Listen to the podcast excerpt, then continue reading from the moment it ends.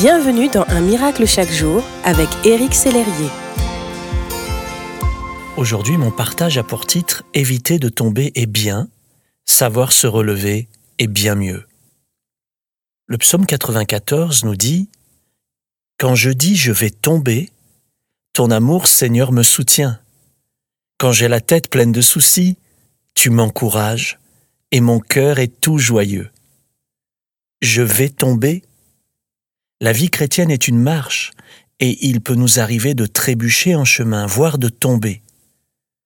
Quels sont les domaines dans lesquels vous tombez facilement? Les excès de table? Le commérage? La colère? L'impureté sexuelle? Une autre addiction? Vous pouvez les confier au Seigneur et le laisser vous transformer, vous fortifier, vous relever, jour après jour que nous soyons comme des nouveau-nés, ou bien affermis dans la foi, nous risquons tous de chuter. C'est pourquoi la Bible nous met en garde, que celui qui est debout prenne garde de ne pas tomber, nous dit la première épître aux Corinthiens.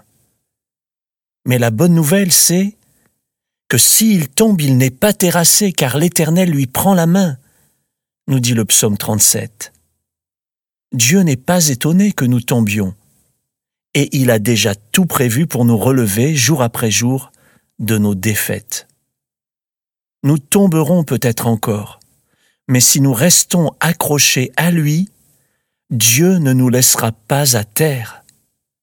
Un diamant qui tombe dans le fumier n'en perd pas pour autant sa valeur. Le livre de Job nous dit, Six fois il te délivrera de l'angoisse, et cette fois le mal ne t'atteindra pas. Oui, Dieu désire vous relever, vous redonner la force d'avancer et la joie. Une fois encore. Aujourd'hui, ne dites plus ⁇ Je vais tomber ⁇ Dites plutôt comme le psalmiste, que mille tombent à mon côté et dix mille à ma droite, je ne serai pas atteint. Que la grâce de Dieu vous accompagne dans cette journée, mon ami. Merci d'exister.